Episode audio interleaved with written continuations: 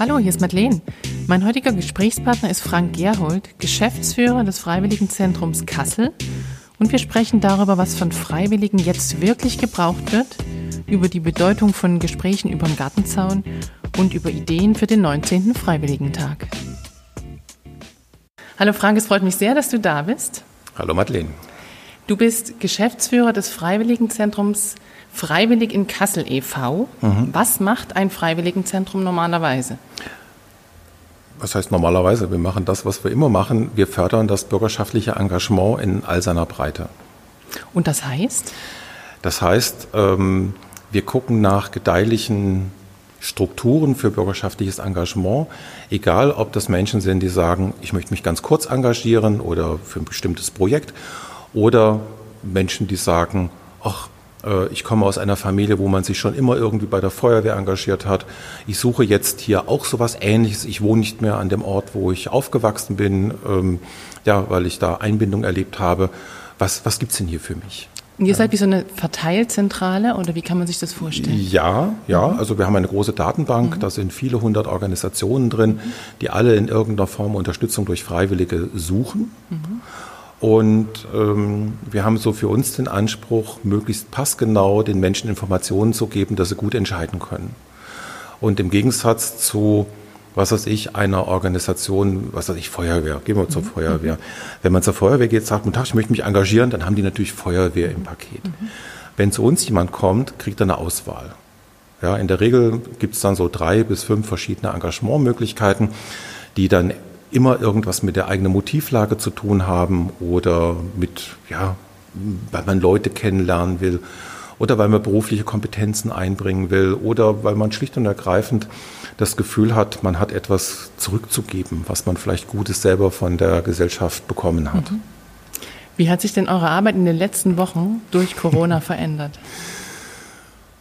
Ähm, wir leben ja tatsächlich sehr stark von, von persönlichen Kontakten. Also Leute rufen an, Leute kommen vorbei, Leute wollen gern etwas tun.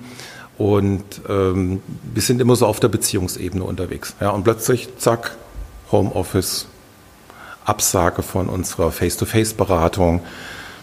Ja, Projekte, die wir geplant haben, müssen wir erstmal schieben. Und ja, das, das hat uns erstmal in Anführungsstrichen so ein bisschen kalt erwischt. Mhm. Ja, und wir, können, wir konnten erstmal so schnell nicht mehr das so weitermachen, wie wir das bisher gemacht haben. Die Bedarfe haben sich ja auch komplett verändert. Also zumindest stelle ich mir das vor, dass es viel mehr Bedarf nach Unterstützung, freiwilliger Unterstützung gibt und vermutlich auf der anderen Seite auch viel mehr Menschen, die sagen, jetzt ähm, wird, glaube ich, meine Hilfe in der Welt irgendwie gebraucht. Die Bedarfe haben sich eher erweitert. Mhm. Also was für mich eine schwierige Situation ist, es gibt ganz viele gemeinnützige Organisationen, wo ja viele Freiwillige aktiv waren. Nehmen wir mal sowas wie Kinderbauernhof. Ja, da gibt es äh, einen Garten, der bestellt werden muss. Da müssen Pflanzen gepflanzt werden. Da gibt es Hühner, die versorgt werden müssen oder ein Schweinchen oder sonst irgendetwas. Und die arbeiten an vielen Stellen ja mit Freiwilligen. Mhm. Ja, und plötzlich kommt Corona und alles, was damit zusammenhängt und geht alles nicht. Ja, so. Das heißt, an der Stelle werden viele Freiwillige auch ein Stück weit dann darum gebeten, bleib zu Hause. Ja, nehmen wir was ein anderes Beispiel, Kasseler Tafel. Na, die Tafeln bundesweit haben ja zugemacht, weil da überwiegend ältere Menschen sich engagieren. Die sollen aber zu Hause bleiben, weil sie zur Risikogruppe gehören. Und also auch da ne, es sind plötzlich ganz viele Menschen, die sich immer engagiert haben, die gar nicht gebraucht werden. Das ist so die eine Seite. Und durch Corona ist natürlich deutlich geworden, es gibt Menschen, die nicht rausgehen sollen, die sich am besten in persönliche Quarantäne begeben, damit sie sich nicht selber gefährden und möglicherweise noch andere anstecken. Das sind möglicherweise die, die sich vorher engagiert haben. Die sollen jetzt plötzlich äh, Hilfe annehmen. Und die dritte Seite ist die, dass tatsächlich viele Menschen, ähnlich wie wir das aus der Flüchtlingshilfe kennen, sagen, da muss ich was tun. Ja. Da habe ich Nachbarn, äh, da möchte ich gerne was machen. Ja. Und so ist es gekommen, dass wir ganz schnell ein Verhältnis hatten von eine Hilfebedarfsanfrage auf 20 bis 50 Freiwillige, die sagen, ich würde gern was tun. Toll. Ja. Das würde Und man sich sonst auch wünschen, wahrscheinlich, dass es so ist. Eigentlich ja. Mhm. Und ähm, Und dafür gilt es, sag ich mal, gute Strukturen mhm. zu bauen. Mhm. Ähnlich wie wir das aus der Flüchtlingshilfe kennen, ist auch passiert, dass halt plötzlich Plattformen entstanden. Mhm, genau. Große Gruppen bei Facebook entstanden und Hilfe im Grunde genommen in einer ganz unbürokratischen, schnellen Art und Weise ja, angeboten mhm. wurden und auch angenommen wurden. Ja.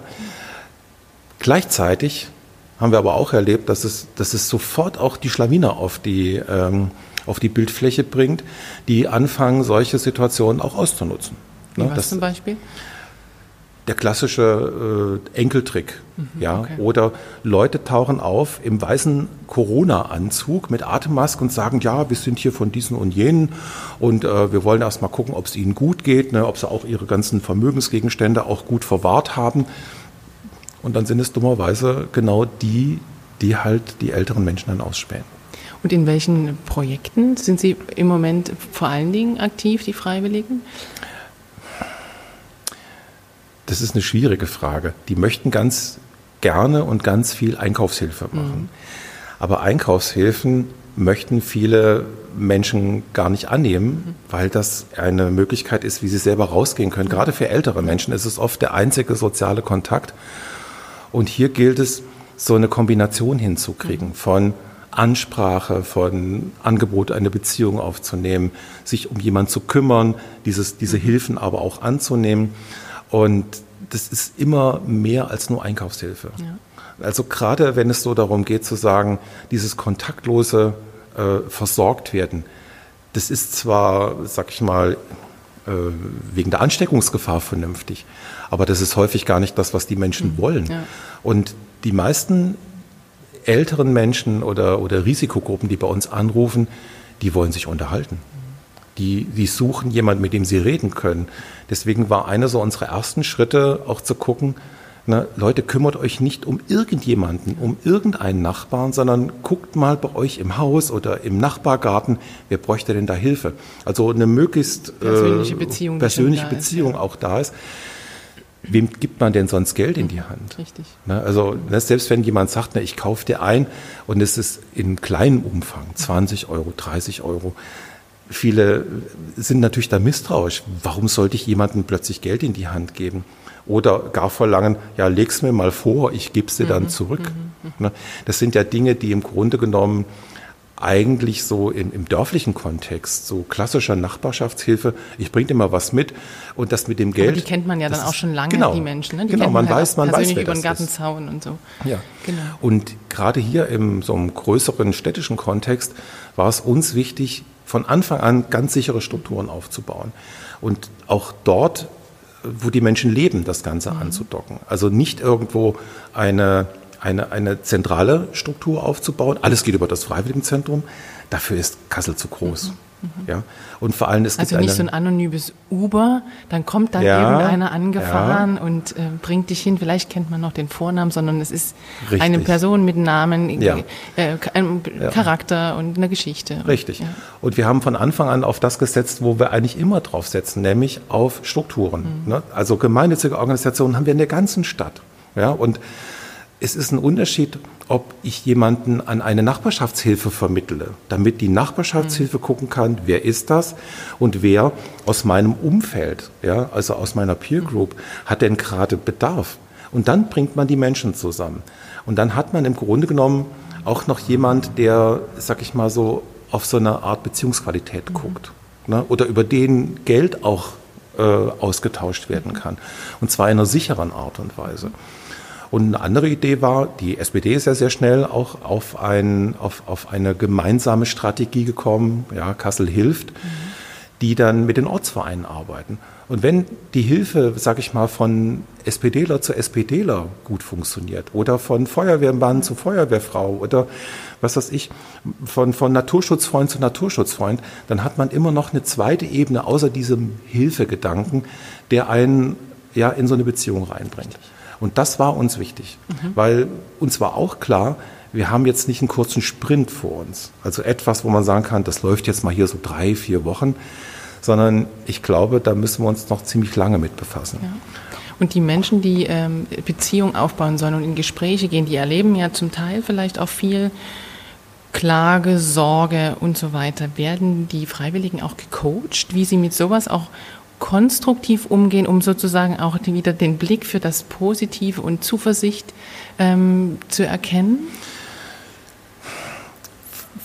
Die Freiwilligen haben einen riesen Vorteil mhm. gegenüber von allen anderen beruflich arbeitenden Menschen, die können machen, was sie wollen. Mhm. Die können auch Hilfen annehmen, wenn sie wollen. Mhm. Sie können sie aber auch ablehnen, wenn sie das nicht wollen. Von daher gesehen kann man immer nur ein Angebot machen, kann sagen, wenn ihr Austauschbedarf habt, meldet oh, euch das, bei das uns. Das gibt es, das bietet ihr an. Ähm, wir bieten es an. Mhm. Wir gucken aber auch da wieder ins Netzwerk. Mhm. Ja, das heißt also, wir haben viel rumtelefoniert und haben gefragt, hier liebe Telefonseelsorge, wer kann es denn an euch wenden? Mhm. Und wir haben immer so die Idee, kümmern um die Kümmerer. Mhm. Ja, und wir haben völlig unterschiedliche Herausforderungen. Ne, also ich hatte selber jemand am Telefon, die beklagte sich bitterlich, alte Frau, pflegebedürftig, dass ihre polnische äh, Pflegehilfe nicht mehr kommen konnte. Die war richtig in Not. Mhm.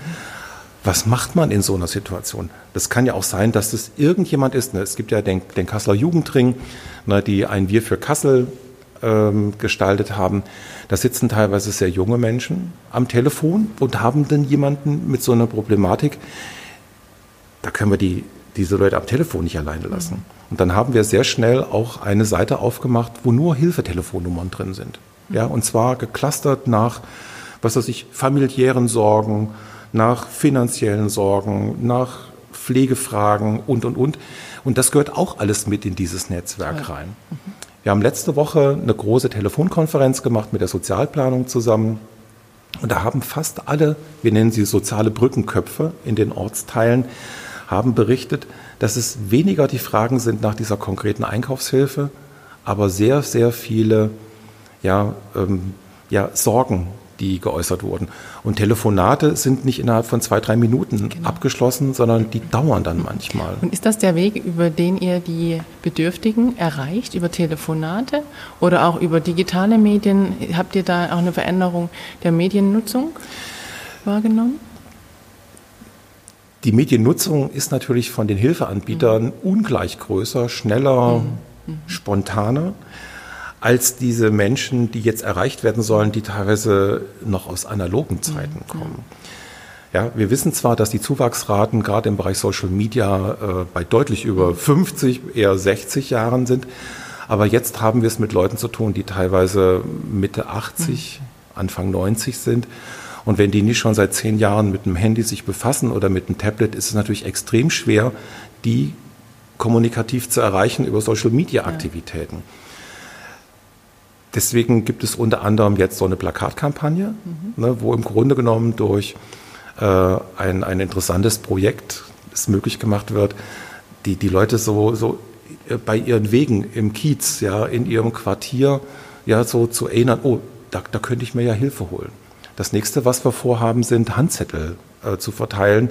Und zwar dort, wo diese Risikogruppen auch sind. Apotheke, Pflegedienste, Arztpraxen. Mhm. Ne, also wo wirklich dann ein Zettel ist, den können Sie mitnehmen, den werden wir auch mehrsprachig machen, damit es auch über so eine analoge Ebene mhm. geht. Ja, und wir haben jetzt noch einen Film äh, gedreht, der auch ermutigend sein soll, diese Hilfen, die angeboten werden, anzunehmen. Super. Trotzdem versucht das Freiwilligenzentrum auch einen digitalen Weg zu gehen Natürlich. In, in Zukunft. Was habt ihr da geplant? Was macht ihr schon? Naja, was wir machen, ist natürlich eine Unzahl von Telefonkonferenzen mhm. oder Videokonferenzen. Aber unser Fokus ist, ist auch mehr auf diesem, diesem Helfernetzwerk. Mhm. Okay. Ja? Und natürlich antworten wir auf E-Mails, natürlich antworten wir auf, äh, auf PMs äh, über, über Facebook. Ähm, wir machen halt nicht WhatsApp, weil geht halt datenschutzrechtlich nicht. Und wir müssen auch sonst gucken, dass wir alles, was so Datenschutzrelevanz angeht, dass wir das auch immer mitdenken mhm. und auch immer wieder auch in unser Netzwerk reingeben. Ne, dass es bestimmte Dinge eigentlich nicht geben sollte. Mhm. mhm. Ja, oder das fing schon relativ früh an. Aushänge sollten gemacht werden, ja, Adresslisten von Menschen, die bedürftig sind, die am besten irgendwo beim Edeka hinhängen. Ja, das ist gut gedacht. Ja. ja. Und es ist bestimmt auch funktionierend. Aber datenschutzrechtlich geht das genau. nicht. Ja, und da ist im Grunde genommen auch dem Übergriff äh, Tür und Tor geöffnet. Und das gilt es natürlich maximal zu verhindern. Ja, ansonsten ähm, gucken wir natürlich, was, was gibt es an digitalen Engagements? Also was kann man denn tun für gemeinnützige Organisationen? Was kann man denn tun für Menschen, die ja in irgendeiner Form jetzt abgeschnitten sind, isolierter sind? Und das ist dann auch so eine Gemengelage aus, aus digitalen Aktivitäten. Das kann Anrufe sein, das können Videobotschaften sein. Ich habe jetzt gehört von der Telekom, die bieten ähm, ja, Pflegeeinrichtungen. Handys an, Smartphones mit, mit einem kompletten Vertrag, kann man bestellen. Ja, fand ich total spannend. Ist über ähm, meine Kontaktperson bei der Kasseler Polizei an mich herangetragen mhm. worden.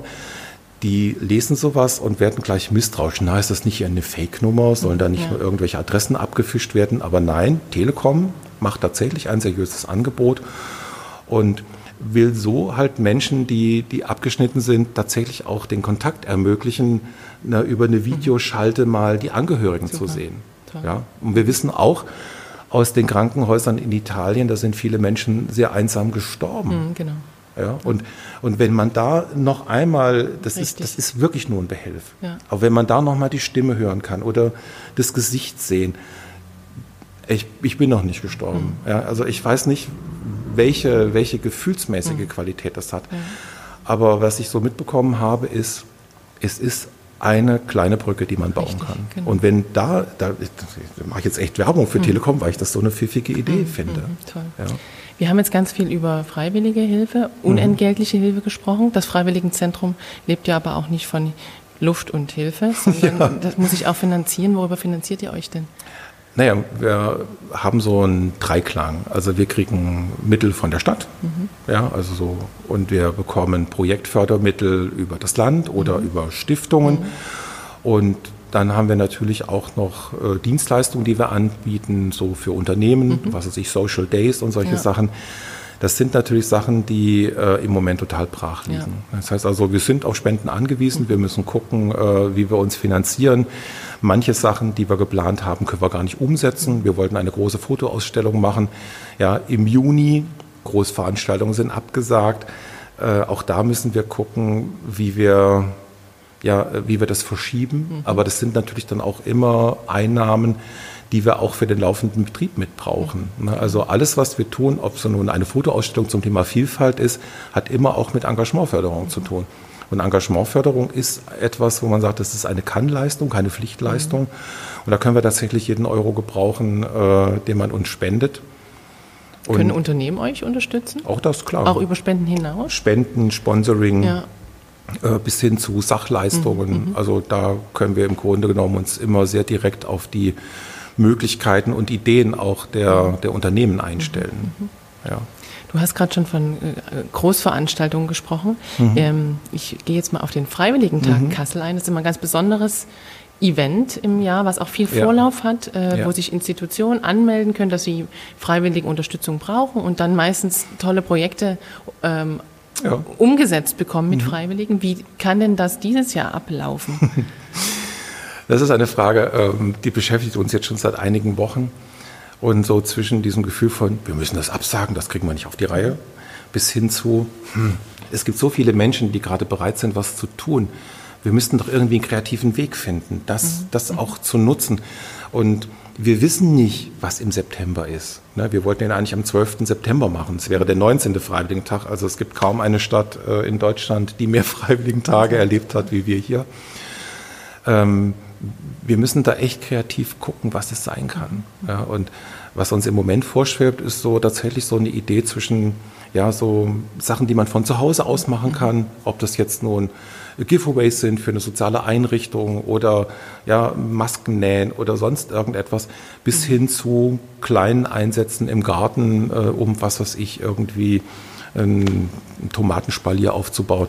Also das, das sind wir im Moment noch so in der, in der Kreativphase. Mhm. Könnt ihr ja auch eine freiwillige Woche draus machen, um das zeitlich zu entzerren? Und Haben wir auch schon ja. drüber nachgedacht und es gibt immer so ein Für und Wider. Mhm, ja, ja wenn es auf einen Tag ist, konzentriert sich das mehr. Man kann auch das mehr so zu so einem zu so einer großen Story machen. Mhm. mhm. Wenn es so über eine Woche geht, dann muss man diese Woche auch irgendwie bespielen. Genau. Ja, und wir haben, also im Moment haben wir noch keine Referenz, was denn mhm. jetzt der richtige Weg ist. Aber das ist halt auch so der Punkt, wo ich dann denke, Einknicken gilt nicht. Ja, so, Jetzt sondern gerade. jetzt, jetzt gerade. Ja. Wenn nicht jetzt, wann dann? Ja, ne? Also da auch eine gute Lösung zu finden. Und vielleicht ist das ja auch so eine Frage an die Zuschauer. Vielleicht haben die ja Vielleicht. Ideen, wie man es denn machen kann. Ja. Und ja, wir sind auf, auf Kreativität angewiesen und wir können sie nicht immer alle so, so komplett aus Mhm. uns selber schöpfen. Ja, aber so sind auch die ganzen Freiwilligen-Tage in den letzten Jahren gewesen, dass wir immer wieder ja, auch Unternehmen dabei hatten, die uns mit Know-how, Sachverstand, äh, ja, Kreativität unterstützt haben. Mm, Du hast gerade gesagt, es ist, wäre der 19. Freiwilligentag, Ja. so viele wie kaum eine andere Stadt in Deutschland hat oder vielleicht sogar darüber hinaus. Hat Kassel oder Nordhessen besondere Bedingungen für die Freiwilligenarbeit? Siehst du da irgendwie besondere Voraussetzungen? Ja, besonders ist Großstadt und drumherum viel Gegend. Ja, also viel ländlicher Raum. Das ist eine Herausforderung. Das ist nicht so eine Metropolregion. Wir gucken gerne mal so Richtung Heidelberg. Ja, die machen da so ein so ein, so ein, so ein Metropol-Freiwilligentag. Da, da nehmen Tausende von Leuten dran teil. Das, das ist total klasse. Das funktioniert auch. Aber hier haben wir immer so ein, eine Diskrepanz zwischen ländlichem Raum und Stadt. Und wir sagen ja, wir sind Freiwilligenzentrum Region Kassel, weil wir haben noch nie an den Stadtgrenzen Schluss gemacht. Die Leute kommen nach Kassel, engagieren sich hier oder sie gehen auch raus aus Kassel und engagieren sich im Umfeld. Ja, und das hat ganz viel mit den Motiven zu tun oder ja, mit den Strukturen, die die Menschen auch mitbringen oder schlicht und ergreifend das, was sie vielleicht auch mögen. Ja, und gerade bei solchen Aktivitäten wie Freiwilligentag, wenn man dann liest, ähm, man könnte irgendwie, ein, äh, keine Ahnung, eine Pferdewaschmaschine bauen äh, in Immenhausen. Sagt man, finde ich spannend, habe ich noch nie gemacht. Dann fährt man möglicherweise von Kassel nach Immenhausen, weil man Pferde cool findet und eine Pferdewaschmaschine. Ja, so.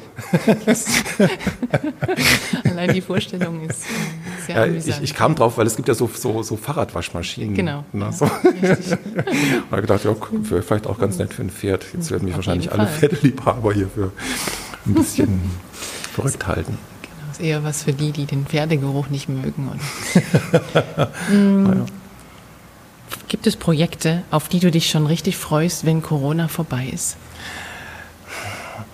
Das Verrückte ist, wir haben in den letzten Jahren sehr viel in das Thema Nachbarschaft entwickelt.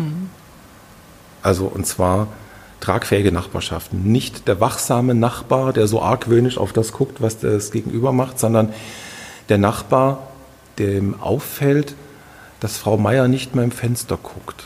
Ja, und der sich dann traut, mal bei Meier, Frau Meier zu klopfen und zu fragen, Frau Meier, wie geht's Ihnen eigentlich? Brauchen Sie irgendetwas? Wenn ich mich auf irgendetwas freue, ist es tatsächlich, mit meinen Nachbarn wieder zum Garten zu sitzen und zu grillen. Ja, das, was wir jetzt schon seit einigen Jahren machen und was im Grunde genommen mein Leben in der Stadt total bereichert hat. Also da mischt sich im Grunde genommen meine berufliche Tätigkeit ja. immer auch mit meinem Privatleben. Okay. Ja, also ich bin genau an so einer merkwürdigen Schnittstelle, wo das Berufliche und das Private immer so, so hin und her wackelt. Aber gerade wenn es um das Thema Nachbarschaftshilfe geht, da bin ich ja selber auch betroffen. Ich bin ja selber auch Risikogruppe, ja, so und äh, bräuchte vielleicht auch jemanden, der mich einkauft. Der für mal guckt, ob einkauft. sie noch da ja, sind. genau. Ja. Und äh, das heißt also, an so einer Stelle äh, sorge ich gleichzeitig für mich selber, wenn ich für gute nachbarschaftliche Beziehungen in der Mhm. Stadt stimmt, sorge. Genau, richtig. Ja. Das leitet uns zu unseren 3N-Fragen über. Ja. Ähm, welches besondere Erlebnis hatten Sie in den letzten Wochen, hattest du in den letzten Wochen, wo du auch in drei Jahren noch dran denken wirst?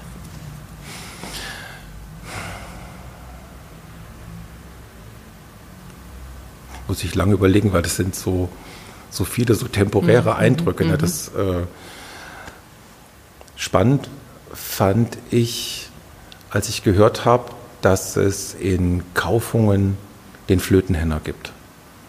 Und der Flötenhenner, der jetzt so Corona-Tagen jeden Tag an den Steiner See geht und mit seiner Flöte spielt, um die Menschen zu erfreuen. Das ist immer der Punkt, wo ich merke, dass mir da so das Herz aufgeht, wenn da so, so ganz kreative, sinnliche Dinge entstehen. Ja, es sind unfassbar, also ich habe mir jetzt dieses, dieses, dieses, dieses Live-Aid-Konzert so ein Ja. Stückchen angeguckt, wo ich dann auch dachte, so viele Leute fangen an, etwas zu geben von dem, was sie haben Ja. und dem, was ihnen gerade möglich ist. Das kann das Klavierkonzert sein am offenen Fenster. Das kann irgendwie eine Kunstaktion sein. Ich glaube, dass wir in der Zeit, wo so viele Sachen so, so schwierig und unmöglich sind, dass es umso wichtiger ist, dass so kulturelle Beiträge, das, was weiß ich, ne, ich, ich sehe ganz häufig den, den Herrn Füldner vom, vom Museum da durch sein leeres Museum laufen und der, der mir irgendetwas aus dem Museum nahebringt. Mhm. Ja, oder Staatstheater. Das sind die Dinge, wo ich glaube, die sind gut für die Seelen da der Menschen. passieren tolle Sachen. Ja. Genau. Also das, das hat mich sehr berührt. Also auch ja. dieses, wie schnell das geht.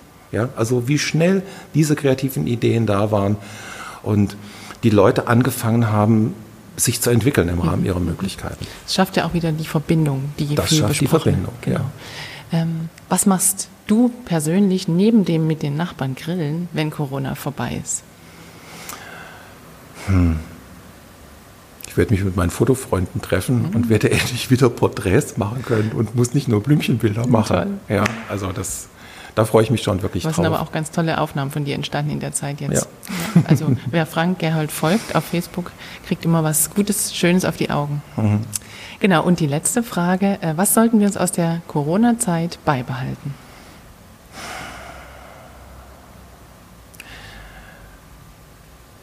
Ein bisschen mehr im Hier und Jetzt sein. Mhm. Ja, also nicht zu weit nach vorne planen, zu gucken, was, was braucht es jetzt gerade.